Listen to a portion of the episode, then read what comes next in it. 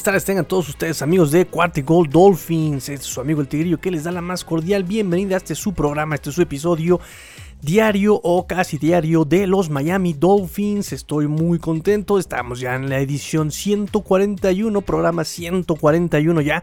Amigos, ya estamos ya rebasando el 100, ya estamos 141, vamos al 150, vamos al 200 y vamos a 1000 programas más.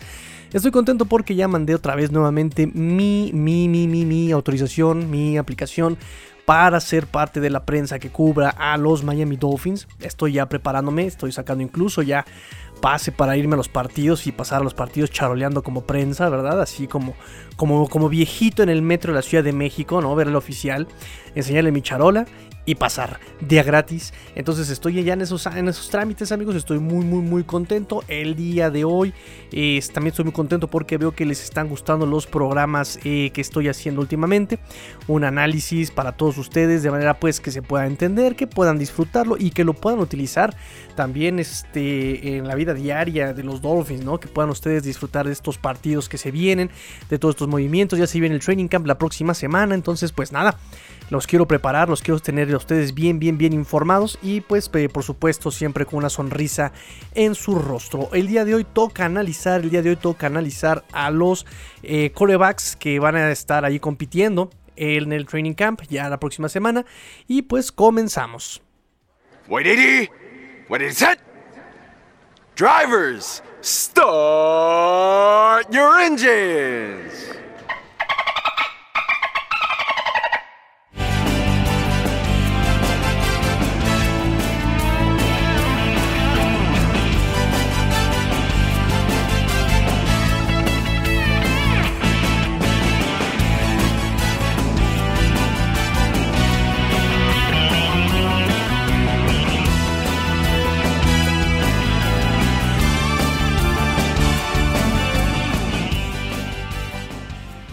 Pues vamos a empezar con los corebacks, amigos. Este va a ser el primer análisis de todas las posiciones. Empezamos con la posición más importante o de las más importantes en la NFL y es la posición de quarterback. Recordemos, amigos, que sale, sale Ryan Fitzpatrick, ya no es coreback más de los Miami Dolphins. Ryan Fitzpatrick, el barbón buena onda, el barbón panzón algón buena onda, ¿verdad?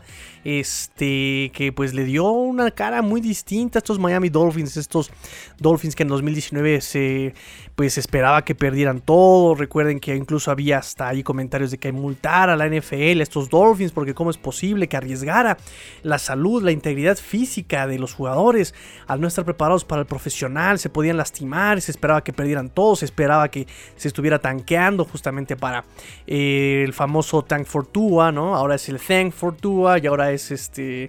Ay, se olvidó el último hashtag que era este. Era, Tank, Thank y ahora Trusting Tua, ¿no? Ahí, están los tres hashtags, ¿no? La saga de los hashtags de Tua. Que para nosotros ustedes saben que es Tua Bebé. Hashtag Tua Bebé.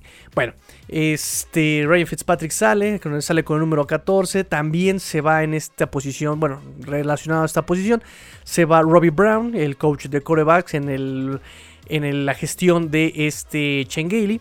Y llega, llega Jacoby Brissett, ni más ni menos, Jacoby Brissett, este nativo de Palm Beach, este Gardens, ahí en, justamente también Miami. Eh, y también llega Charlie Fryer, ya lo platicamos en el programa de ayer, Charlie Fryer, un año, su primer año apenas como eh, el coach de corebacks aquí de los Miami Dolphins, ya lo platicamos ayer, me dio mucho gusto que ese programa recibió muy buenos comentarios y pues nada, quería justamente tenerlos como bien contextualizados sobre quién era este Charlie Fryer, su importancia de Charlie Fryer, porque pues este ya vieron la, relevancia que va a tener, el papel que va a tener en esta ofensiva, en este papel ofensivo de los Miami Dolphins. Y bueno, este Charlie Fryer, unos, creo que no, no, no, no, dije bien estos datos el día de ayer, se los voy a comentar nada más, fue coach de high school, este, también antes de ser este, todo este papel de, los, antes de estar con los Miami Dolphins, había coachado preparatorias.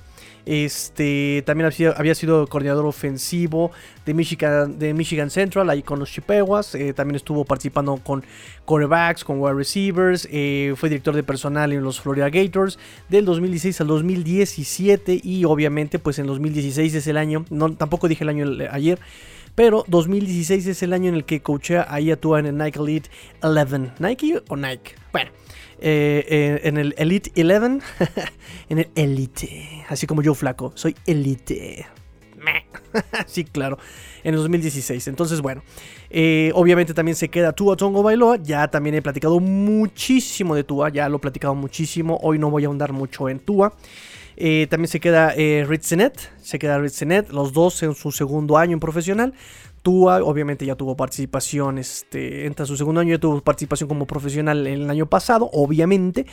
Y este, y Ritzenet no ha visto participación como profesional, fue activado en la semana 17 contra Buffalo como el coreback número 2. Recuerden que ese año, esa semana, Ryan Fitzpatrick no está este, activo por cuestiones de COVID. Estuvo en la lista de COVID Ryan Fitzpatrick, no pudo estar en el partido contra Buffalo.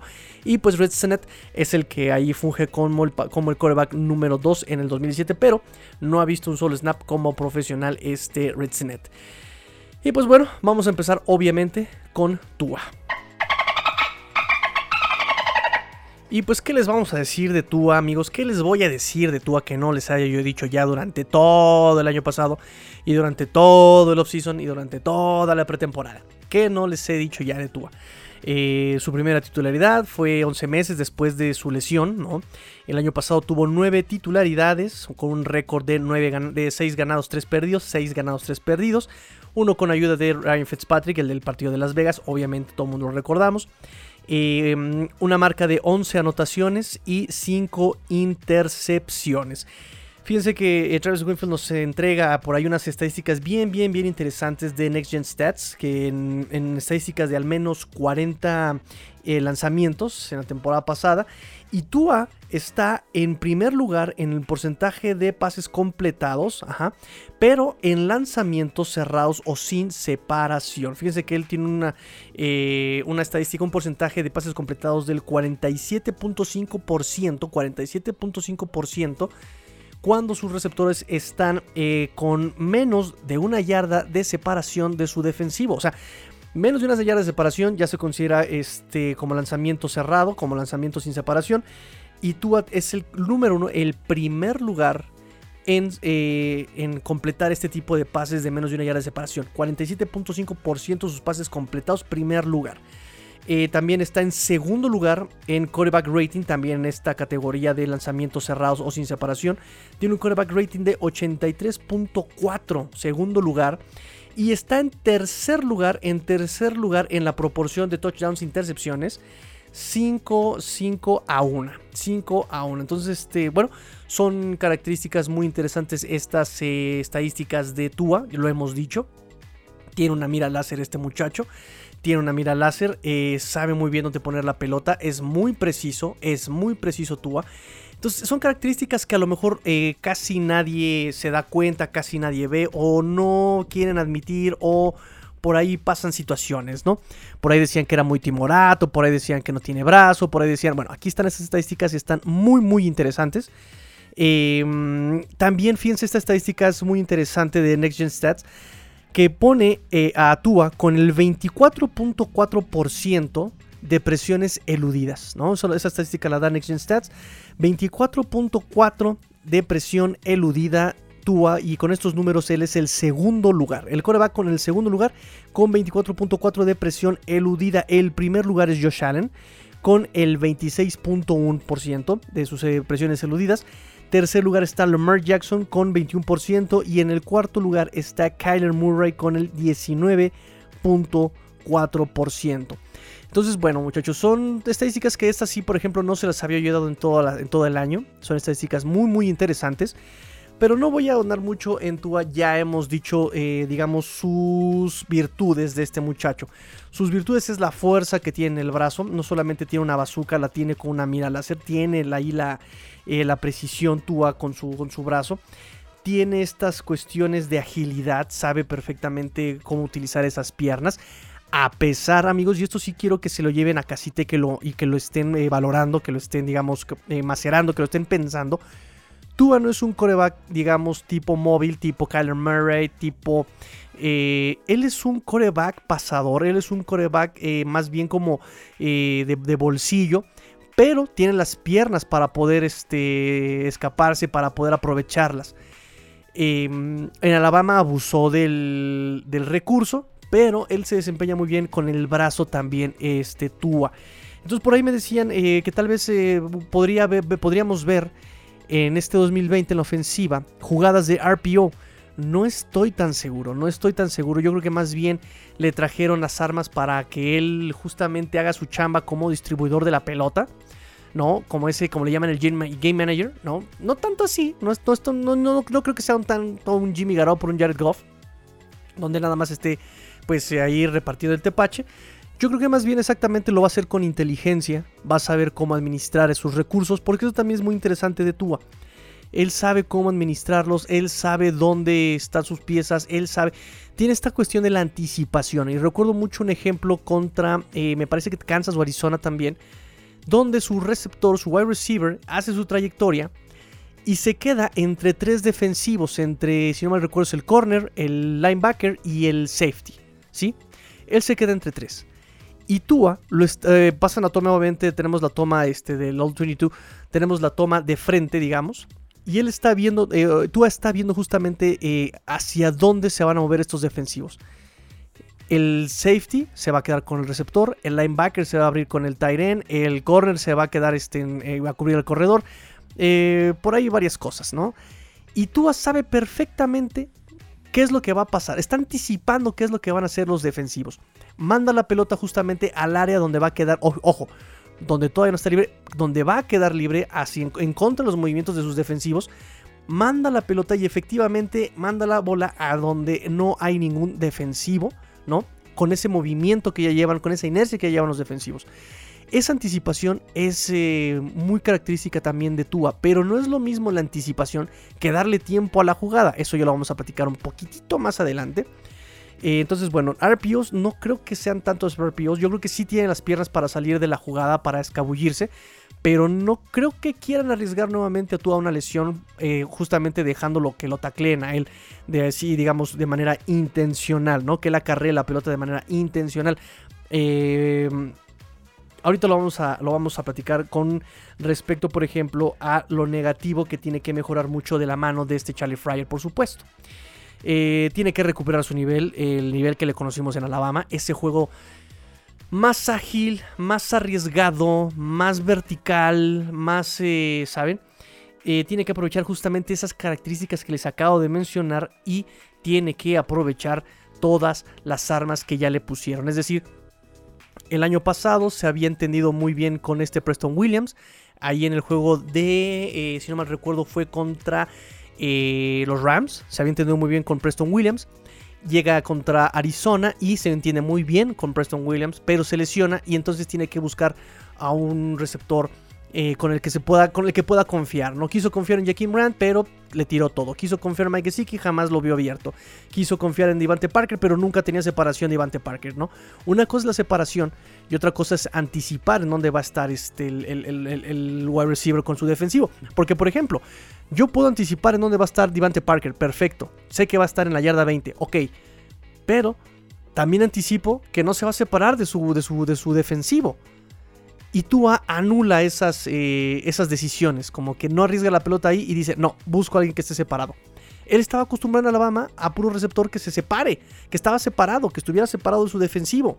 Entonces, en ese aspecto, sí necesita Tua soltar un poquito más, poner a pelear más a sus eh, wide receivers, en este caso, por ejemplo, a Devante Parker, utilizarlo más y no casarse con un, solamente un receptor, porque también lo aplicó con este Lynn Bowden Jr., eh, que también lo buscaba mucho a él. A él lo buscaba mucho también en cierto punto obviamente los Tyrants los buscaba porque eran las pases de seguridad, eran los pases seguros, también por eso los buscaba mucho. Pero espero que eso sea un poquito más, eh, más vertical, ¿no? Esperemos que, por ejemplo, con Jalen Warhol, que genera mucha separación por velocidad, con Will Fuller, que ya lo hemos platicado cómo genera separación, tanto por movimiento, por velocidad, por inteligencia, por táctica, por este, ubicación, eh, genera separación. Entonces esperemos que sea un poquito más arriesgado con esta situación. Eh, eh, que, los busque un poco más allá arriba, ¿no? Que también esperemos que eh, Jalen Waddle y Will Fuller, con las manos tan seguras que tiene, pueda tú a sentirse con más, más confianza todavía, ¿no? Por eso me refiero, a eso me refiero que tiene que usar todavía más armas, tiene que diversificar sus targets, no solamente buscar eh, a un solo receptor, tiene que diversificarlo. a Parker lo tiene que poner a dividir las pelotas, ¿no? Tiene que ponerlo a competir por esas pelotas. Algo que no hizo mucho, por ejemplo, el año pasado en zona de gol. En zona de gol Tua eh, tenía el problema, tenía el problema de quedarse mucho con la pelota porque en zona de gol es difícil generar separación, ¿no? Entonces tienes que tienes que eh, mandar a la pelota y como en ese touchdown contra quién fue, contra, ah, pues también contra Kansas, tienes que ponerlo a pelear o fue contra, contra Cincinnati, no recuerdo, fue, fue también uno de los primeros pases con este Mike Gesicki de anotación, donde lo pone a competir con el defensivo. Claro, eh, obviamente tienes que ubicarla bien la pelota, por supuesto, no es mandarlo al sí porque sí.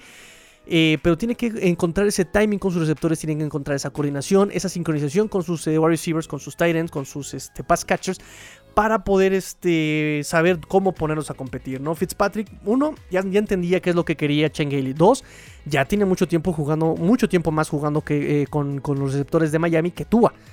Entonces ya todo esto tiene que funcionarle a Tua y tiene que saber cómo poner a competir a este tipo de wide receivers con estas características como Preston Williams, como Devante Parker, ¿no? Obviamente él ya, ya conoce cómo funciona Jalen World, sabe cómo se puede eh, separar por, por, velocidad. Le va a ayudar mucho este eh, Jalen Waddle. Le va a ayudar mucho Lynn Bowden Jr. Estoy seguro que Lynn Bowden Jr. va a dar muchas sorpresas este año. Y pues bueno, tiene que aprovechar todo esto Tua, ¿no? Eh, tiene que dejar, soltar un poquito más la pelota en zona de gol, em, poner a competir a sus wide receivers. Porque no siempre, van, no, no, siempre van a tener una separación. No siempre, repito, eh, Preston Williams y este Diamante Parker no siempre van a tener esa separación. Y también, obviamente, no, no todo es trabajo de este, de este Tua. También necesita ayuda de su línea ofensiva. Por ejemplo, quien necesita también darle más tiempo a la jugada, a que se desarrolle la jugada. Algo que pasó que también lo he dicho mucho en estos programas con Tua, es que Fitzpatrick le daba más de tres tiempos a la jugada que se desarrolle. Tua le daba dos tiempos nada más. Si Tua podía aguantar un poquito más este, leyendo, no reteniendo la pelota, leyendo, no es lo mismo. No es lo mismo que ya hice todas mis lecturas, no hay nada y aún así retengo la pelota, retengo, retengo, retengo hasta que alguien se quede libre, ¿no? No es lo mismo a darle tiempo, darle tiempo, darle tiempo, listo, listo, ya se, ya se va a abrir, ahí va a quedar libre, ¡pum! Ahí disparo la pelota, ¿sí? No es lo mismo. Entonces tiene que darle un poquito más de tiempo al desarrollo de la jugada Obviamente aquí ya van a afectar dos cosas. Uno, la línea ofensiva ya entra a su segundo año. Ya tienen que estar completamente, eh, o por lo menos ya tienen que ser mucho mejores que el año pasado. Tienen que ser mejores que el año pasado. Eh, y número dos, obviamente este, este punto les va a dar más tiempo a Tua porque le van a llegar menos con la presión le va a dar más tiempo de lectura y también eh, ya él está sano físicamente, ya tiene que estar sano mentalmente, ya tiene que dejar que el, defensivo llegue, se acerque más a él, ¿saben? Lo que hacía Fitzpatrick. No dejar que golpearse, obviamente, no, no, tiene por qué dejarse golpear, pero sí darle un poquito más de tiempo a la jugada que se desarrolle, ¿no? Obviamente, repito, necesita que la línea ofensiva le dé un poquito más de tiempo. Eh, y él necesita también ya eh, con la confianza que haya adquirido en su físico, en su, en su juego, él ya con esta confianza tiene que permitir, y obviamente ya los coaches le tienen que dar un poquito más de libertad, porque también nos afectó mucho. Entonces ya le tienen que dar un poquito más de libertad también los coaches, y estos tres factores, estos tres factores van a permitir que tú dé un poquito más de tiempo de lectura a las jugadas y pueda encontrar a los receptores un poquito más profundo, más vertical. ¿saben? A Divante Parker, a este Mike Gesicki, al velocista Jalen Waddle, si es que juega, por ejemplo, de abierto, si juega de slot, para habrá otro tipo de jugadas. Eh, y por ejemplo, Will Fuller, que sí puede jugar también este, en las dos posiciones en su versatilidad. Em, a Will Fuller, entonces, este, pues ahí está. También va a depender un poco del juego terrestre. Recuerden que para, eh, para también aliviar la chamba a va a necesitar un juego terrestre más sólido, ¿no?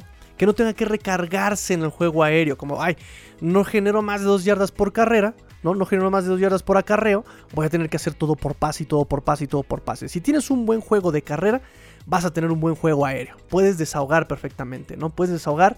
Eh, obviamente eh, le vas a dificultar la chamba a los defensivos en las lecturas, y eso pues le, va a desahogar la presión a Tua para tener que estar lanzando la pelota. Obviamente que para, eso trajeron a Malcolm Brown y también entra ahí el juego de la línea ofensiva. Entonces, bueno, nada más eh, me despido de Tua. Ya digo, repito, ya, ya hablé mucho de Tua durante todo el año. Pero sí me gustaría darles esta estadística por ahí. Este. De, de- de las estadísticas que han tenido los eh, jugadores, algunos jugadores en su primer año. Tua, de 9 titularidades, 6 ganados, 3 perdidos, uno, una- uno ayudado con, de, con Fitzpatrick, obviamente. Josh Allen, 5 ganados, 6 perdidos de 11 titularidades. Peyton Manning, de 16 titularidades, 3 perdidos, perdón, 3 ganados, 3 ganados, 13 perdidos. 13 perdidos. O sea, hasta, hasta eso los dos en su primer año tuvieron marca perdedora. ¿sí? Anotaciones. Eh, Tua en 9 partidos, 11 anotaciones. Josh Allen de 11 partidos, on- eh, 10, 10 anotaciones. Manning de 16 partidos, 26 anotaciones. Intercepciones. Tua en 9 partidos, 5 intercepciones solamente. Josh Allen 12 intercepciones y Peyton Manning 28 intercepciones de sus 16 partidos como titular en su primer año. Un eh, passer rating de eh, 87.1 para Tua, 67.9 para Josh Allen y 71.2 para Peyton Manning. ¿sí? 200.5 yardas promedio de este Tua, 181.9 yardas promedio para Josh Allen y 233.7 yardas promedio para Peyton Manning. Entonces, eh, nada más quiero decirles eso, amigos. Hay que tener un poquito de paciencia. Hay que tenerle paciencia. Ya se le está dando todo a Tua. Y recuerden, amigos, recuerden. La magia de este Chris Greer, que lo, lo ha demostrado mucho tiempo, es que siempre tiene un plan B y siempre tiene un as bajo la manga. Entonces, dicho esto, dicho esto, amigos, y va a sonar un poquito fatalista, pero si Tua no funciona, no se preocupen. Las armas ya se van a tener a futuro. Y Chris Greer tiene todo, todo para escoger a, un- a otro coreback franquicia después de Tua. Lo sabe. Sabe que si Tua no funciona, hay un plan B. Pero mientras tanto, se van a morir. Se van a morir con Tua. Entonces, bueno, ya también hemos escuchado mucho. eh, hay obviamente voces escépticas. Le mandamos un saludo a Alfredo Tame. Y con todo, con todos sus argumentos, obviamente. No es porque me cae mal, sino tienen sus argumentos. O sea, Alfredo Tame nos puso ese ejemplo del último partido contra Búfalo, por ejemplo. Donde él le notó a Tua una cara de asusto. Yo no estoy de acuerdo, lo saben, yo no estoy de acuerdo. Pero sí me preocupa, sí me preocupa que se haya desmoralizado el equipo entero. Entero. Porque en otros partidos, cuando la ofensiva no reaccionaba, reaccionaban los otros dos frentes, equipos especiales y defensiva. Si la defensa no reaccionaba, estaba la ofensiva y equipos especiales. Pero siempre había alguien que levantaba la mano. Ese partido se cayeron absolutamente todos. Yo no sé si fue por el frío, yo no sé si fue por incluso por el factor Fitzpatrick que no estuvo ahí.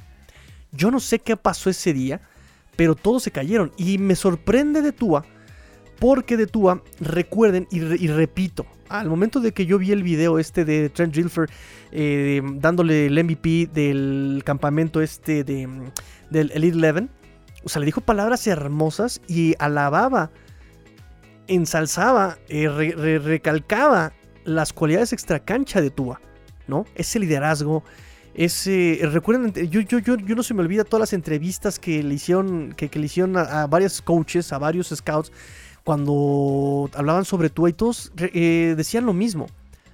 Tua es una persona eh, con todas las características extracancha para ser un coreback.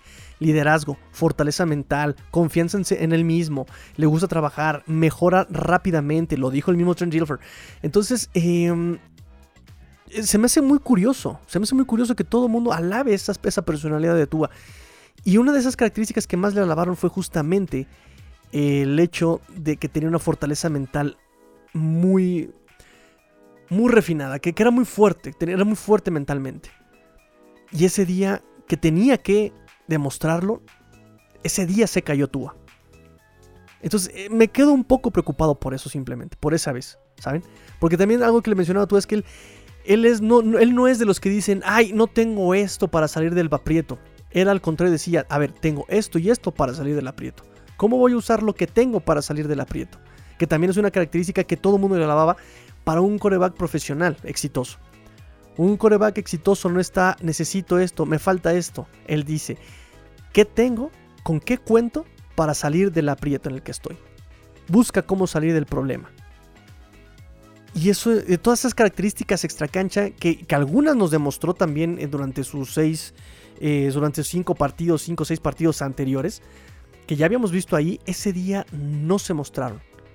Pero repito, no solamente de Tua, de todos.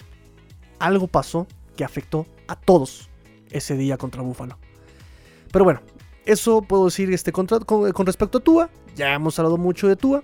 Vámonos con nosotros, corebacks. Y el siguiente en la lista es Rich Sinet, undrafted free agent por Tampa Bay. Él este, jugó para la Universidad de San Diego, llega a Miami el 14 de septiembre del 2020 eh, al Practice Squad. Aún no tiene participación como profesional. Su primer y último año, es decir, su único año como titular en los Toreros de San Diego eh, fue el 2019. Tuvo muy buenos números, eh, 3.528 yardas por aire, 300, perdón, 300 pases, sí, claro, 32 anotaciones por aire, 174 yardas por tierra y 6 anotaciones también por tierra. Fue finalista del premio Walter Payton, anual al jugador ofensivo más destacado en la subdivisión del campeonato eh, escolar, bueno, colegial División 1.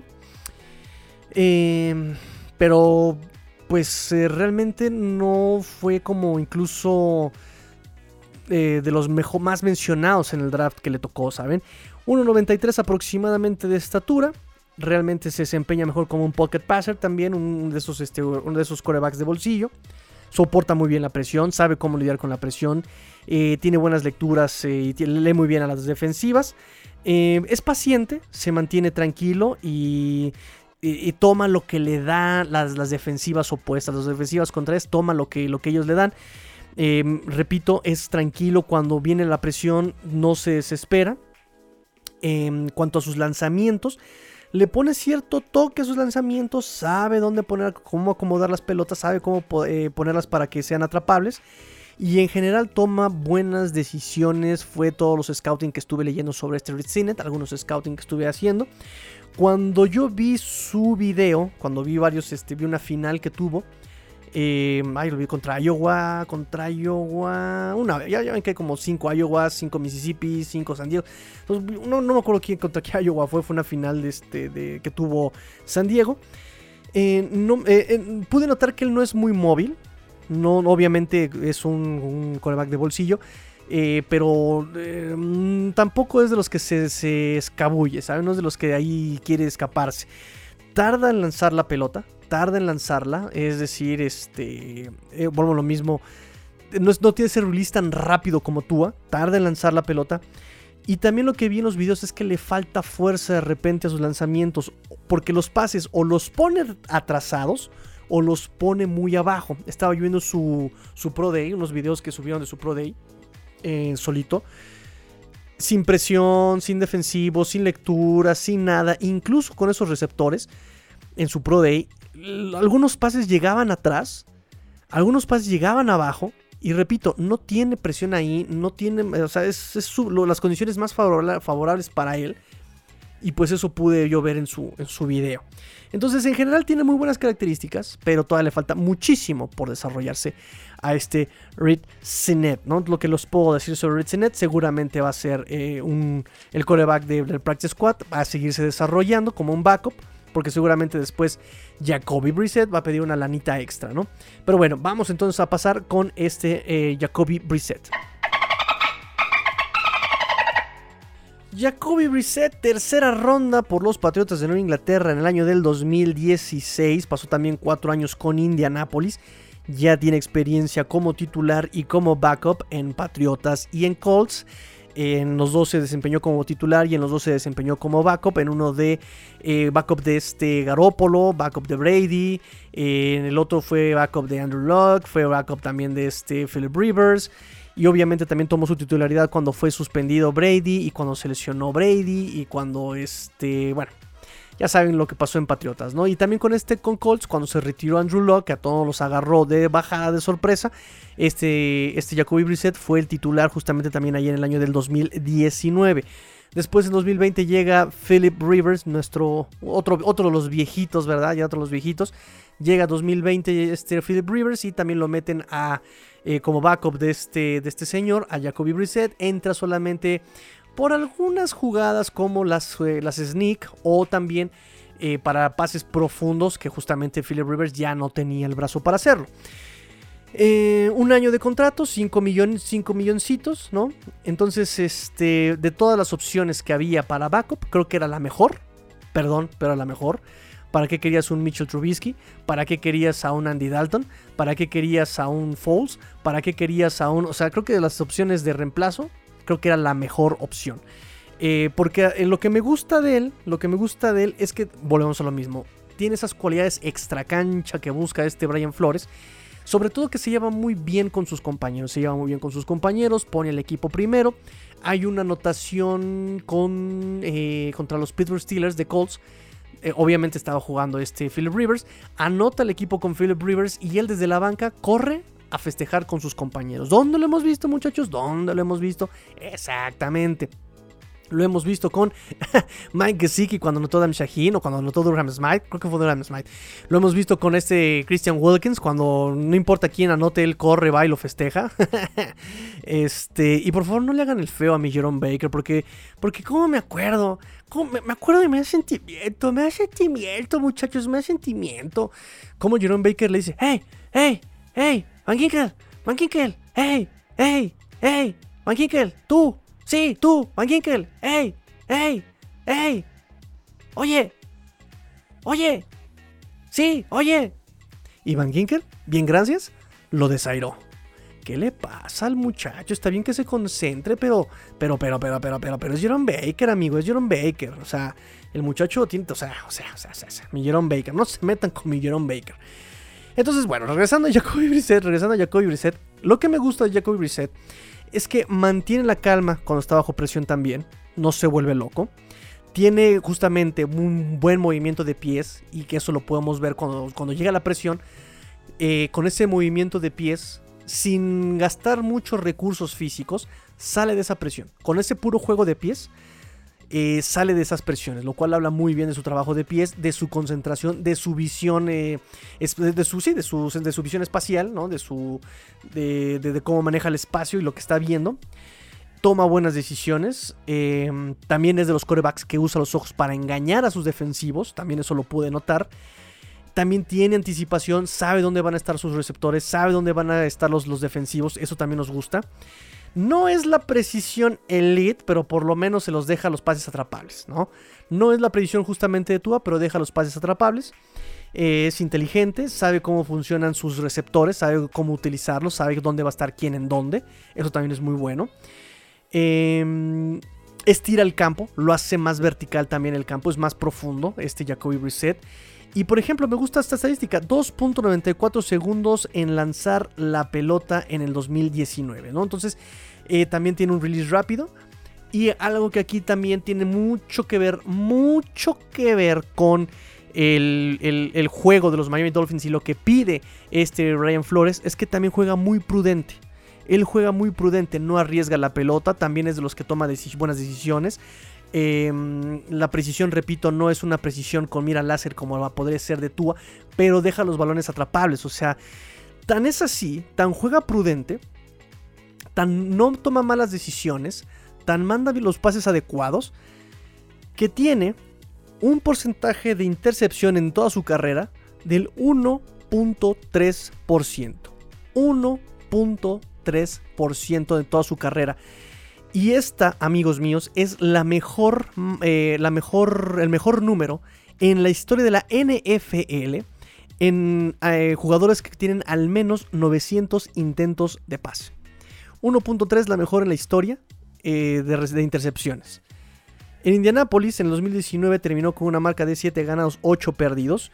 En su carrera ha tenido 49 juegos, 32 titularidades. Tiene una marca de 12 ganados, 20 perdidos. 983 em, intentos de pase. 586 de esos completados, con un porcentaje de completados del 59.6%. En su carrera tiene 6.459 yardas, 31 anotaciones, 13 intercepciones con un rating, un quarterback rating del 84.1 en su carrera. Hay que notar el 1.3 de intercepciones. O sea, el 1. de todos sus pases, solamente el 1.3% ha sido interceptado para Jacoby Brissett. Entonces, eh, cumple con todas las características de juego que eh, justamente piden de Tua, que le exigieron a Tua el año pasado. Juega prudente, juega seguro, no te arriesgues, tampoco arriesgues el cuerpo. Claro que eh, Tua es una situación un poquito más especial por todo esto que les comentaba yo en programas pasados. Pero bueno, eso, eso, eso es lo que va a contar, con lo que va a contar los Miami Dolphins para este campamento de entrenamiento. Recuerden que lo dijo este Chris Greer, la competencia nos hace mejorar, la competencia nos hace mejores y bueno, pues ahí está. Jacoby Brissett va a llegar para competir por el trabajo de titular obviamente, no solamente va a llegar así como de, ah, pues no importa, yo voy a ser el backup. No, él viene a competir eh, por, también por el puesto de titular. Rich Sinet tendría que hacerlo. En teoría, este Chris Greer también ha dicho que el coreback titular es Tua, pero pero ya hemos visto que eh, también no le tiembla la mano a ninguno de ellos para bajar a alguien del, eh, del, barco, ¿no? Por lo menos para pasarlo a la banca, ¿no? Lo vimos con eh, Jordan Howard, lo vimos, bueno, lo vimos en muchas situaciones. Entonces, eso es lo que nos gusta de Jacoby Brissett. Es, una, es un muy buen tiro con Tua, alguien ya experimentado, alguien que ya tiene años en la, liga, que ha estado con buenos entrenamientos, perdón, con buenos entrenadores en, Patriotas y en, y en Indianapolis. Y bueno, en caso de que efectivamente, como se espera, pierda la batalla y sea el coreback backup, el coreback de reemplazo, pues es un buen reemplazo para tú, alguien que le puede enseñar como lo fue de Fitzpatrick, no con el carisma de Fitzpatrick, no con la experiencia de Fitzpatrick, obviamente, no con la inteligencia de Fitzpatrick, egresado de Harvard, ni con la inteligencia de haberse aprendido todos los playbooks de la NFL en todo su andar por la NFL, pero es un buen backup, además que está joven está joven, también él es este, nativo de ahí, de, por ahí de la zona de Miami. Entonces eh, es un buen compañero de equipo. De hecho, le preguntaron qué es lo que le vas a dar tú al equipo, ¿no? ¿Qué tú qué vienes a ofrecer al equipo? Y él respondió: eh, soy un buen compañero de equipo. Entonces, son muchas cosas muy positivas que le vemos a Jacoby Brissett. Son muchas cosas positivas que le vimos también a Senet. Obviamente, Rich Senet es un coreback que se tiene que desarrollar todavía. Le falta muchísimo por desarrollar. Él va a quedar en Practice Squad muy seguramente. Eh, y bueno, seguramente titular Tua y backup Jacoby Brissett. El ya llegó, anunciaron su canción y gritó con emoción correo. Y vámonos rápidamente al Finbox, amigo. Vamos rápidamente al Finbox. Nos dice Michelle Martínez. Gracias por la mención de hoy, o sea, de ayer. Con gusto, eh, sigamos así. Es el buen camino el programa de hoy muy, muy desmenuzada la contratación de Charlie Fryer. Pues ese era el objetivo, amigo, y qué bueno que te haya gustado. Ese era el objetivo. Eh, justamente les pregunté sobre este video que quiero hacer. Yo creo que lo voy a hacer este fin de semana. Me voy a, poner convaleciente este fin de semana. Este, por lo de la vacuna y toda esta situación. Quiero descansar un ratito. Entonces este fin de semana yo creo que lo voy a hacer. Lo voy a hacer trabajando. Qué extraño. Eh, y me dice eh, Santiago Santiago Gopal, arroba Santiago Gopal, me dice, Byron Jones, hace el análisis de, Byron Jones, ya que luego leo que algunos se quejan que no tiene intercepciones y el por qué es un excelente cornerback. Si esto ayuda porque, eh, a que este Xavier tenga más intercepciones, cosas del estilo. Claro que sí, lo vamos a estudiar este amigo, amigo Santiago. Nos manda un meme este Adrián López Monsalvo, chulada de programón, como siempre, mi máster, gracias por la mención, bro. ¿Cómo ves? Siguen los rumores de que X se va a Saints y nos sube un meme ahí de la cara de fastidio de Robert Downey Jr. Mi cara cuando me dicen que Xavier Howard ya está arreglado con otro equipo. Amigo, que las cosas pasen como deban pasar, ya lo dice Bart Simpson. Si tiene que pasar, pasará. Nosotros no tomamos la decisión, es al final de al cabo, ¿no? Y ya lo hemos dicho, ¿no? Si se va, es la decisión correcta, si se queda es la decisión correcta. Hay muy buenos motivos para tomar las dos decisiones, ¿no? Este, vamos a ver qué más, qué más, qué más, qué más, qué más tenemos por aquí en el Finbox. Por cierto, Tigrillo, no había tenido la oportunidad de felicitarte por el primer aniversario y los últimos episodios han sido excelentes. Gracias, gracias Julio Vela, gracias Julio Vela, Julio Vela. Muchas gracias, amigo, por, por participar también, por estar siempre ahí comentando. Esos, los comentarios hacen mejor este programa. Créanme que ustedes comentarios hacen mejor este programa y me da mucho gusto que se atrevan a, participar y a tomarse ese tiempo de comentar. De verdad, a mí me llena mucho y el programa lo hacen muchísimo más rico. Felicidades Tigrillo, grandioso podcast de aniversario. Tu emoción en los últimos segundos denota la dedicación y pasión que le pones a esto. Muchas gracias y a seguir así. Como siempre, un saludo desde el otro lado del charco. Muchas gracias, Carlos Ross 1717, allá a Madrid, me parece, allá a la madre España. Te mando yo también un fuerte, fuerte abrazo. George of the Jungle me dice, vuelve a poner la rola de, de, de Ion Springfield. el ojo en Springfield, claro que sí, seguramente ya te la puse este, para entrar al programa. Eh, nos dice Adrián López Monsalvo también, estimado Tigrillo, sin duda día a día creces y te consolidas como uno de los mejores expertos, uno de los mayores expertos, no solo de nuestro modo de equipo, sino también de este deporte que nos apasiona. Amigo, es gracias a ustedes y a sus preguntas, créeme. Eh, hoy quiero preguntarte por aquellas unidades que podría fortalecerse de cara al inicio de los training camp. Eh, considero que una unidad que requiere mayor profundidad es de la linebackers. La pregunta es quién pudiera apuntalar esa área de la defensiva. Una más, el centro. Creo que deberíamos tener un jugador más sólido que Escura y él quedaría solo como respaldo. Nuevamente, gracias por la excelente labor que realizas. Gracias a ti, Adrián López Monsalvo, un buen, buen, buen amigo, Adrián. Eh, sí, linebackers, no sé. eh, yo al principio creería que linebackers nos hace falta porque también es- una unidad, creo que es de las unidades más eh, de mayor edad, ¿sabes? Este Bernard McKinney es de los más, este, de los, de los más adultos. Eh, también está ahí Landon Roberts. Entonces siento que sí, por ese lado habría que reforzarlo. Pero si te pones a pensar, está Jerome Baker. Está eh, Bernard McKinney. Está Andrew Van Ginkel. Está este mismo Jalen Phillips. Está ahí Landon Roberts. Está este Duke Riley. O sea, realmente, aunque digamos, al principio puede parecer que no es tan abultada o de tanto renombre lo que podría ser la posición de linebackers, pero también son linebackers muy versátiles. Y por cierto que también este año regresa Calvin, eh, perdón, Vince Beagle. También regresa Vince Beagle y me encantaría ver esa dupla como la vimos en el 2019 de Andrew Van Kinkel con este, justamente con Vince Beagle. Eso estaría genial, maravilloso. Quiero ver. Y miren que me cayó medio mal Vince Beagle cuando hizo ese comentario, ese GIF de Jack Nicholson diciendo que sí, cuando por ahí este empezaron los rumores de este de Sean Watson. La verdad es que me cayó medio mal. Pero Vince Beagle fue de mis favoritos eh, en, en 2019. Gran energía. Un jugador que vino del Practice Squad de, me parece, Green Bay. que vino también de Santos. Eh, entonces, verlo con esa energía, con ese agradecimiento, de hecho en publicaciones, agradecía mucho al equipo de los Miami Dolphins por, darle la oportunidad, por haber encontrado un lugar para él. Entonces, era de mis, de mis eh, favoritos. Cuando se lesiona el año pasado del talón de Aquiles, si no mal recuerdo, el talón de Aquiles, eh, el equipo se vio muy afectado. Y me refiero a, lo- a la cuestión emocional, la cuestión eh, sentimental, no sentimental, no, la cuestión emocional.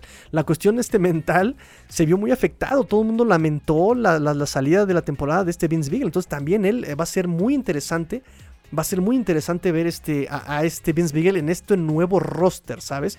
Porque a ella no le tocó todo este cambio, digamos. Él le tocó justamente en la primera etapa que era deshacerse de todo y buscar oro entre las piedras, ¿no? Por ahí encontramos a Nick Niran, por ahí encontramos a Rick Rowe, por ahí encontramos a uno que otro este nombre, ¿no? Pero, pero ese- esa, esa etapa fue la que le tocó a este Vince Beagle y ya viene la etapa de consolidación y él llega ya a esta etapa de consolida- consolidación del equipo. Entonces va a ser muy interesante esa parte de linebackers. De centro.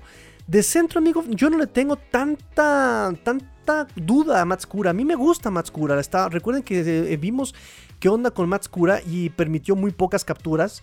Eh, muy buena este, su bloqueo. Es, bueno su bloqueo. El único problema que tuvo eh, con, con los Ravens fue esa lesión. Una lesión que le destrozó la rodilla.